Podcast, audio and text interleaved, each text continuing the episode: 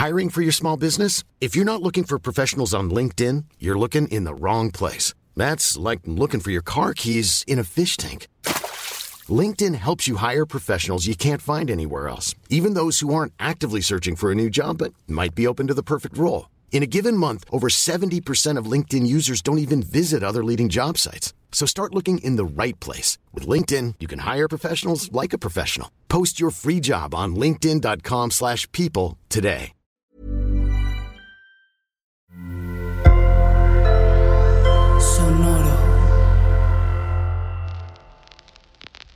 Estás escuchando Ellas Ahora.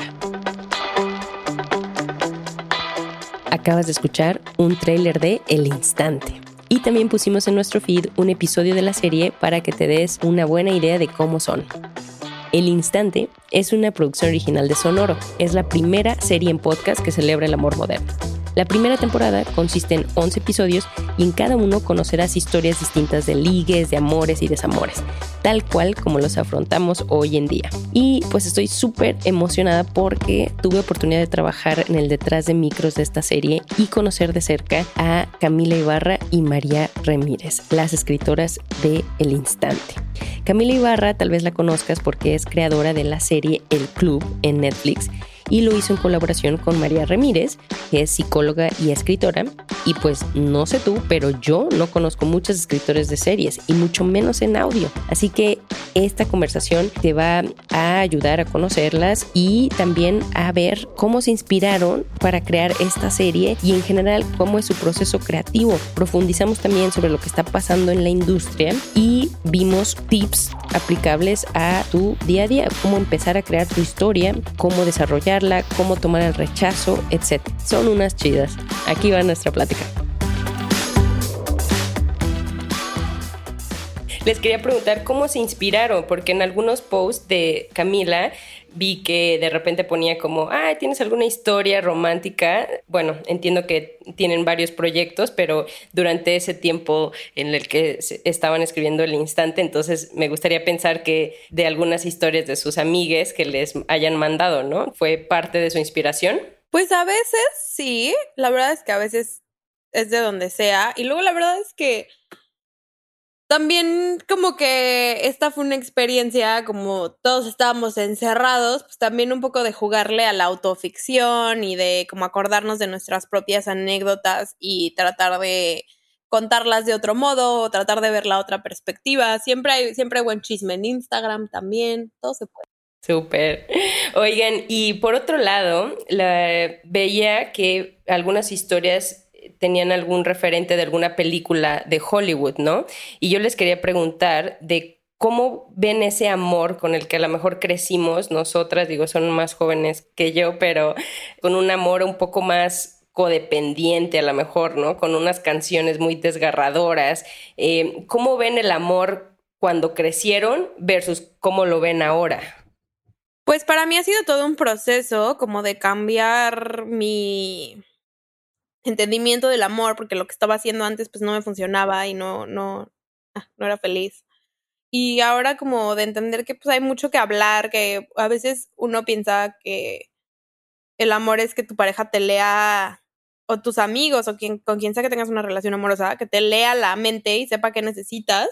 Y la verdad es que es de hablar y hablar y hablar y de entender que no todo el mundo quiere como tú quieres, que hay que que hay que aprender y, y, es un proceso de paciencia y cuando estás como en esa primera fase de la relación que sientes, te sientes medio maníaco, tampoco es tan útil, o sea, es una cosa como de todos los días y es una elección y está como en todos lados y en todas las acciones y todo el mundo tiene maneras distintas de, de entenderlo y de vivirlo, de demostrarlo, un montón de cosas así, creo que en las películas sobre todo antes, estaba muy normalizada la manera en la que siempre se hacía y siempre era igual y siempre era lo mismo y entonces tú vas por la vida esperando que todo el mundo entienda como esa relación como tú la entiendes exactamente y ahora creo que eso está cambiando un poco y hay un espacio distinto como para otros tipos de amor y otros tipos de afectos y maneras de demostrarlo.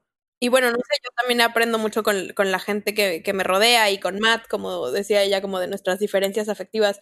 A veces le, le, hablo a Matt y le digo, explícame por qué este güey o esta persona me hizo esto, porque yo no entiendo, porque esa no es mi manera de querer, porque no sé cómo sea.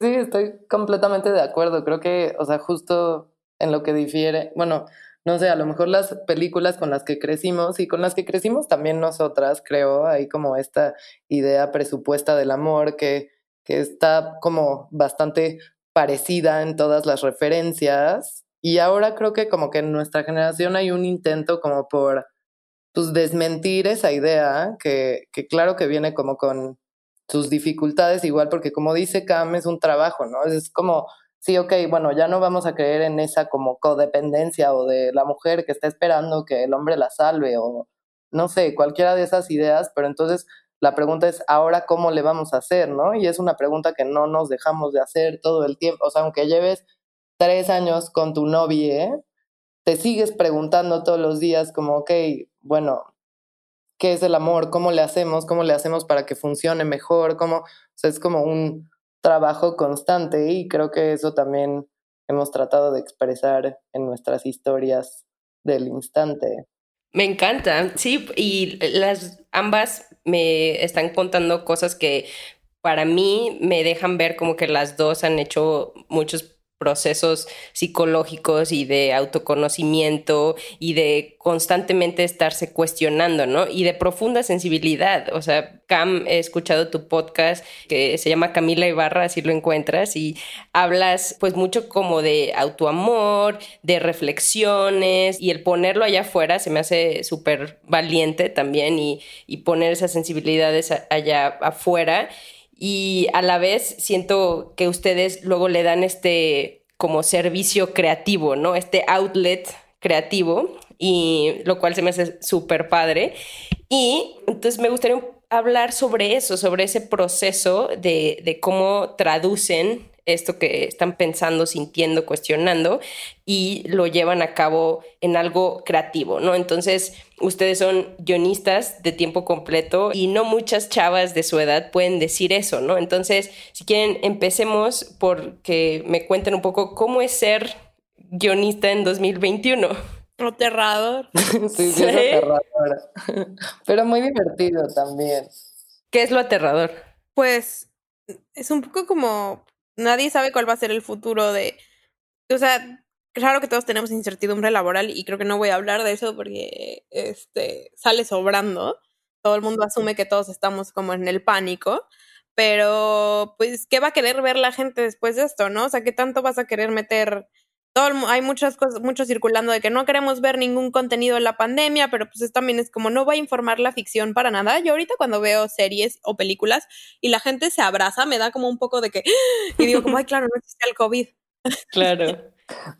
Y justo también, o sea, da miedo porque así como decimos que es una pregunta constante y un trabajo constante y así, justo estábamos hablando de ayer como de las películas, de las romcoms que envejecen mal, ¿no? Cuando ves una película que los valores de la película ya no se alinean con los tuyos ahorita.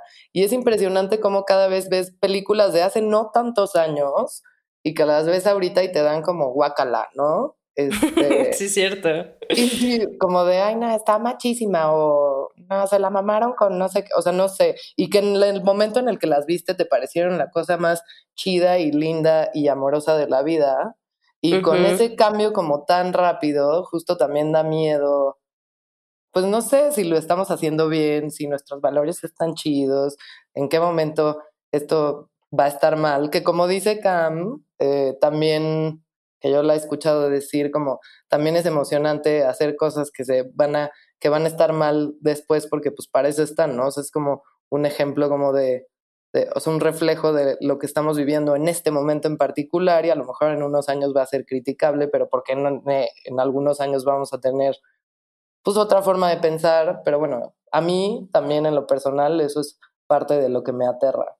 Claro, y eso que ustedes mencionan, eh, bueno, escucho un poco de crear contenido eh, atemporal y el otro es como que refleje los valores también del momento, ¿no? Y de, estar como actualizados. Y luego metiendo otra variable que he leído mucho en cuestiones de Hollywood o en, algunas películas o series de la specificity, ¿no? De que tienes que ser específico y especifique para poder resonar y para poder conectar, ¿no? ¿Cómo ven ustedes eso en, en el proceso de, de sus ideas para hacer los pitches y para el elaborar un mundo eh, de una historia, ¿no? Que quieren pichar. ¿Cómo le hacen para ser específicas y ahora sí que balancear ese miedo de, que, del que estamos hablando? Pues cada cosa, todo lo que tiene, todo lo que se siente universal, todo lo que resuena con alguien es porque es rara, estúpidamente específico. O sea, es específico hasta un punto como ridículo, absurdo, ¿no? O sea, de lo personal a, lo a lo global y ese como ese mismo ese mismo approach que aplica para el calentamiento global, como de que vuélvete más local, este consume local, todas esas cosas sirven también para la creación de historias. Entre más cercano a ti, mientras más necesites contar esta historia, como que más va a ser eh, más va a ser, más global va a ser y eh, más posibilidades tienes de, que le sea de servicio a alguien. Ah, buenísimo.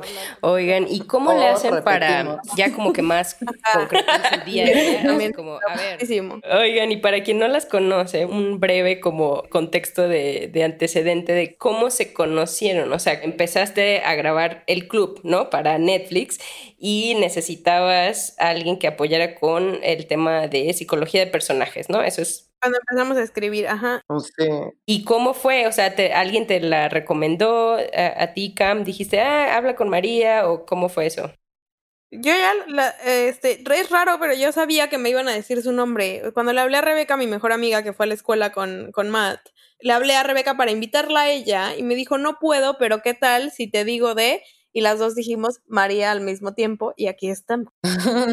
habíamos estado en un par de fiestas las dos, pero nunca habíamos como platicado ni nada. Yo sabía perfectamente de su existencia, ella de la mía, pero no habíamos tenido un encuentro como tal. Y me acuerdo que tuve una entrevista con Cam, o sea, me habló como, ¿por qué no nos vemos en un Starbucks? Encontramos un Starbucks que estaba exactamente en el punto medio de donde ella estaba y yo estaba.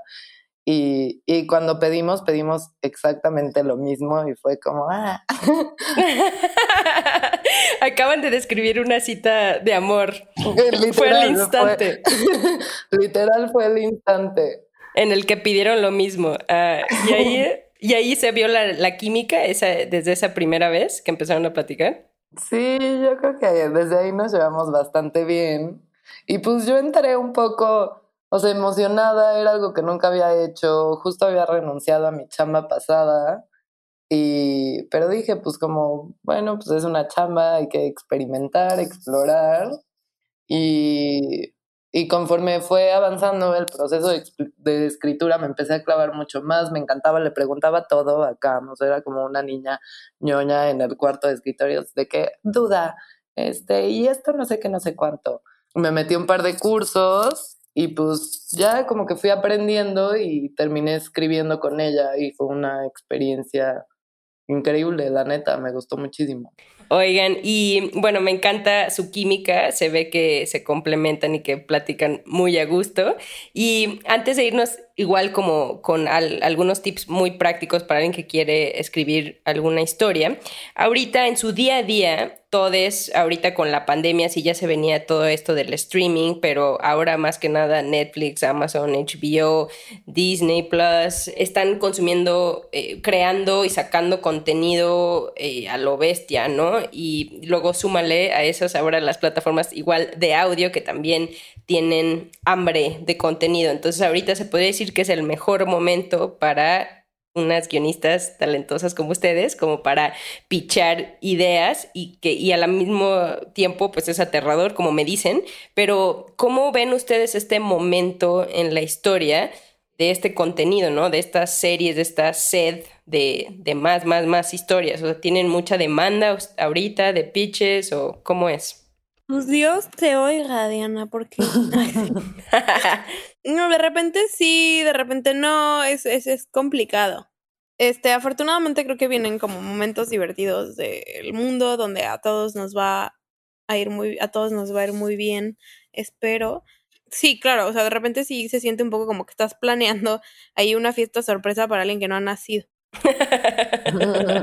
sí, justo oh, quería preguntar, o sea, una cosa es lo que vemos en las noticias que dicen, no, Netflix llega a México, van a comprar muchísimo contenido, va a haber muchos proyectos y sí los hay, ¿no? Sí están pasando, ese es como un ejemplo como muy, o sea, omnipresente, pero a la vez quería que me cuenten un poco de cómo es lo real, ¿no? Porque la realidad es que estas series cuestan muy caras, o sea, que son procesos que tardan años, ¿no? Y que muchas veces empieza con unas guionistas como ustedes que hacen un pitch, ¿no? Entonces, ¿cómo es eso como en la vida real? No, pues es complicado.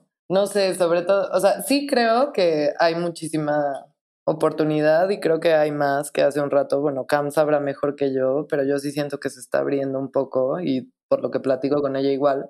Pero sí es difícil y es difícil siendo mujeres de 20 ¿cuántos tenemos? 26 años. Y pues sí, se están abriendo, pero ojalá se abran un poco más como a escuchar nuevas voces, otras perspectivas y, a que confíen en eso un poco más, porque también como que la, o sea, el contenido de mexicano es increíble, pero también estamos acostumbrados como a cierto, pues como a cierta fórmula de que de la que no queremos salir porque tenemos miedo de que no se vaya a consumir, pero pues también lo que nosotras nos preguntamos luego es como Jewelry isn't a gift you give just once. It's a way to remind your loved one of a beautiful moment every time they see it. Blue Nile can help you find the gift that says how you feel and says it beautifully with expert guidance and a wide assortment of jewelry of the highest quality at the best price. Go to BlueNile.com and experience the convenience of shopping Blue Nile, the original online jeweler since 1999. That's BlueNile.com to find the perfect jewelry gift for any occasion. BlueNile.com.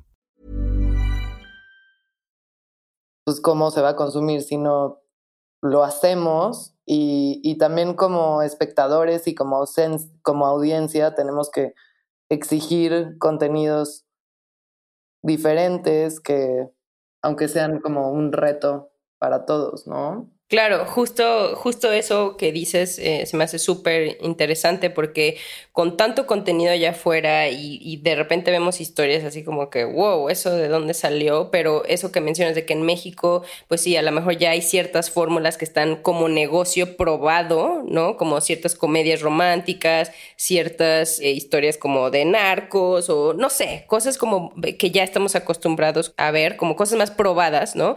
O como en, o como en el cine que estiman el, el green lighting, ¿no? De, películas en base a, películas del mismo género. Entonces, me imagino que es algo similar, pero ahora, pues con tecnología mucho más avanzada que tienen estas plataformas.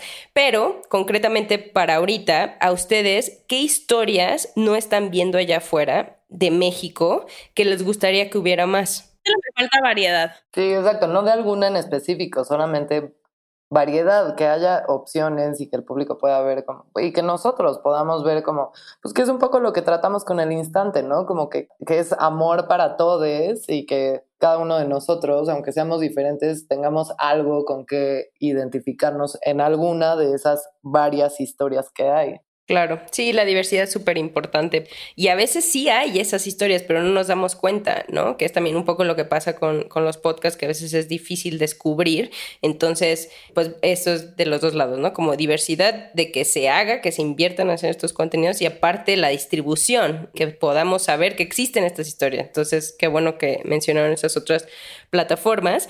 Y bueno, alguien, algo un poco más como concreto, si alguien que está escuchando quiere escribir una historia, ¿cuáles serían sus pasos como a seguir? O sea, ¿cuál es como el proceso como escuela, one on one? ¿Cuál sería su, su receta? Primero escribir, ¿no? Esa es siempre la parte más difícil, tiene mucho truco, es difícil.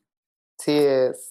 Como escribir, ¿cómo? Así, lo primero que se te venga a la mente o algún recuerdo. como darle forma, este, todo eso, o sea, como es muy fácil decir como, ay, me quiero hacer una serie, una película, es muy difícil sentarte y escribir realmente la serie, la película, eh, todo.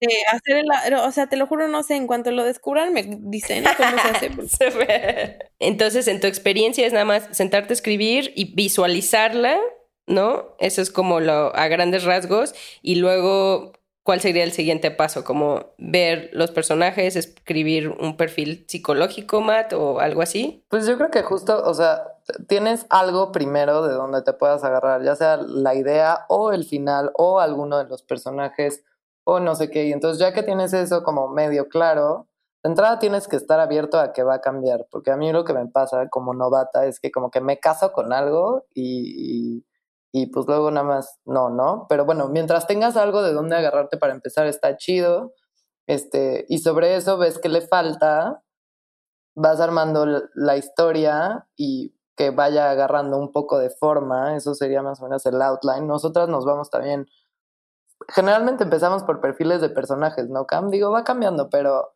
También siempre con todos los proyectos cambia, ¿no? Exacto, sí, como que funciona diferente con cada uno.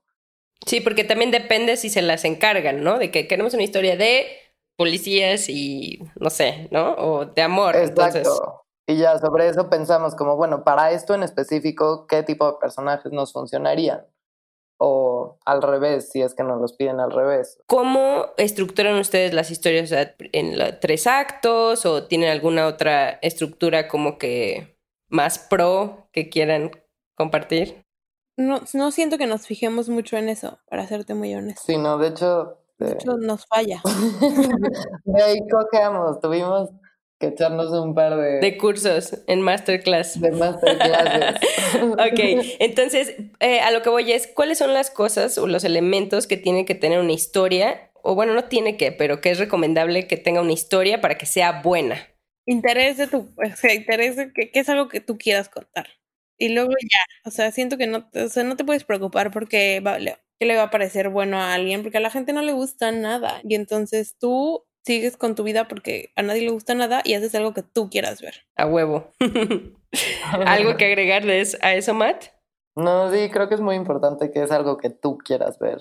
O sea, que te interese a ti, pues. Porque luego eso es lo que conecta, ¿no? Exacto. Y si no, y si no te encanta, buscarle de dónde te conectas. Y eso es, pues, lo hace chido, creo. Por último, no sé si quieran compartir algún mensaje de que últimamente estén como cuestionándose, justo hablamos de esto de, cuestionarse en cuanto a, a, las historias, ¿no? En cuanto a lo que están pensando, lo que están viviendo en estos momentos, algo que quieran compartir, que les hubiera gustado saber antes, como a ver si a alguien le sirve que eso, que, hagas que hagan cosas que ustedes quieran ver, que no les preocupe, que a nadie le gusta nada, que cuando hagan algo tengan gente en la que confían, que les pueda dar una opinión honesta, que, que no sea cruel y le recuerden a la gente que ya tienen a, toda a todo el mundo para criticarlos y que de repente sus amigos y su familia les tienen que solamente dar amor. Oigan, y bueno, la pregunta ahora sí de que en Hollywood mucha gente habla de, pues de ser mujer en Hollywood, ¿no? Y que de hecho no nos gusta cómo se preguntan esas cosas, ¿no? De que cómo es ser una guionista mujer en Hollywood o directoras y no etcétera.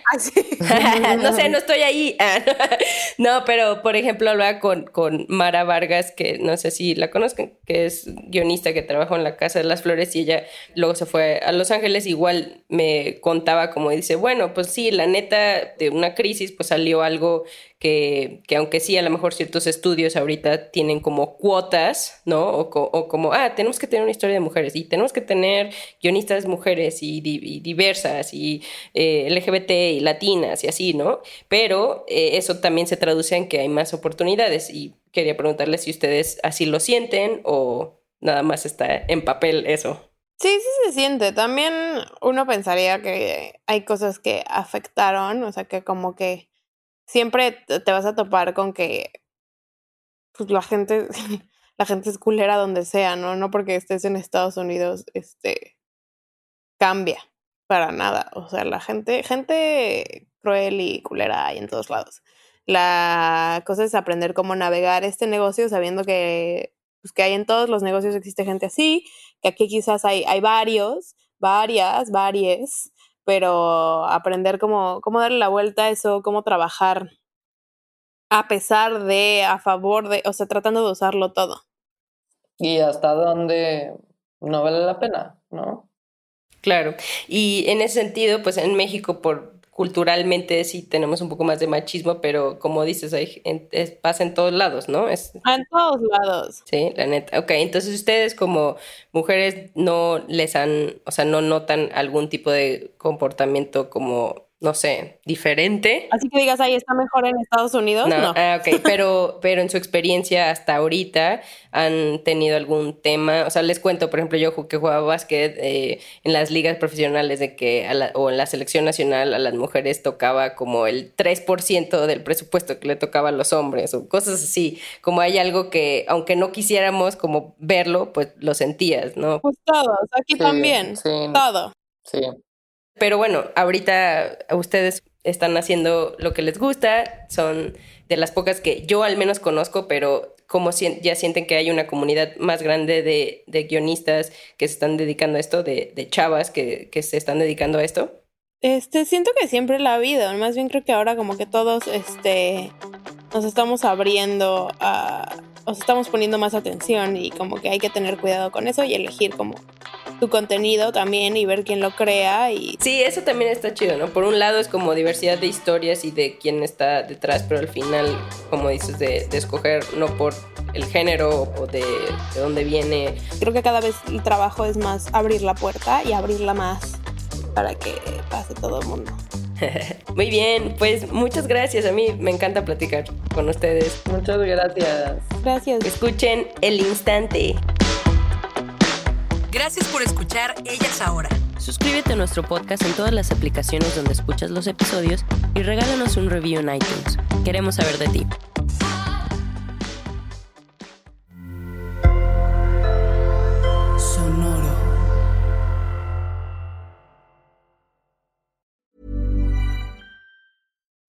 Would you like to look five years younger? In a clinical study, people that had volume added with Juvederm Voluma XC in the cheeks perceived themselves as looking five years younger at six months after treatment. Look younger, feel like you. Add volume for lift and contour in the cheeks with Juvederm Voluma XC. Reverse signs of aging by adding volume to smooth laugh lines with Juvederm Volure XC. For important safety information and to find a licensed specialist, visit juvederm.com. That's J U V E D E R M.com. Not for people with severe allergic reactions, allergies to lidocaine, or the proteins used in Juvederm. Common side effects include injection site redness, swelling, pain, tenderness, firmness, lumps, bumps, bruising, discoloration, or itching. There's a risk of unintentional injection into a blood vessel, which can cause vision abnormalities, blindness, stroke, temporary scabs, or scarring. Talk to a licensed specialist to find out if it's right for you.